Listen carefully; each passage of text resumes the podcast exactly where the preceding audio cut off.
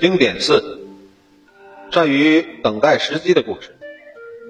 北宋真宗时，宰相丁谓把持朝政，杜贤技能独揽朝政，为闭塞皇上耳目，不准朝官单独留在皇上身边，怕他们借机奏事，对自己不利。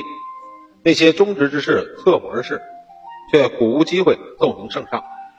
有位大臣名曰王增，对丁谓唯唯诺诺，服服帖帖，为丁谓马首是瞻。日子一久，丁谓觉得王增对自己的忠诚无二，倒也另眼相待。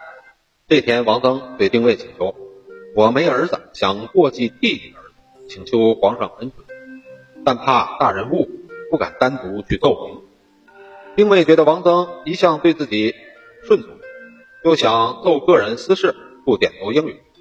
于是王增单独留下面见皇上，呈上自己预先写好了列属丁谓罪行的奏章。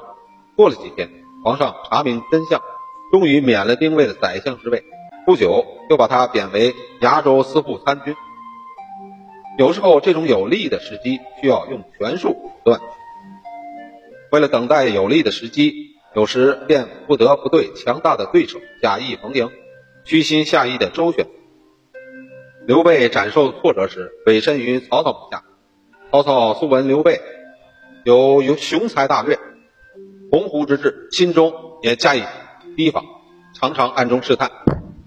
刘备怕他加害于己，便施展起深隐带食术了。灌盐种菜，追寻野趣。曹操素来多疑，仍不放心。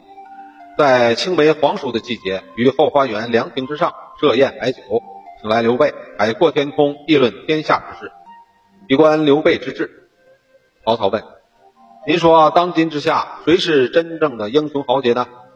刘备说：“袁绍、刘表等拥兵割据的大军阀。”曹操哈哈一笑，说：“诧异，当今的英雄唯你我二人。”刘备以为被曹操看破了，深隐带实术，还有生命之余，便惊慌失措起来，一失手，把手中的筷子掉在地下。曹操一看，看出了马脚，忙盯着问：“怎么了？”恰巧老天帮忙。阴沉沉的天上刚划过一道闪电，闷雷炸耳。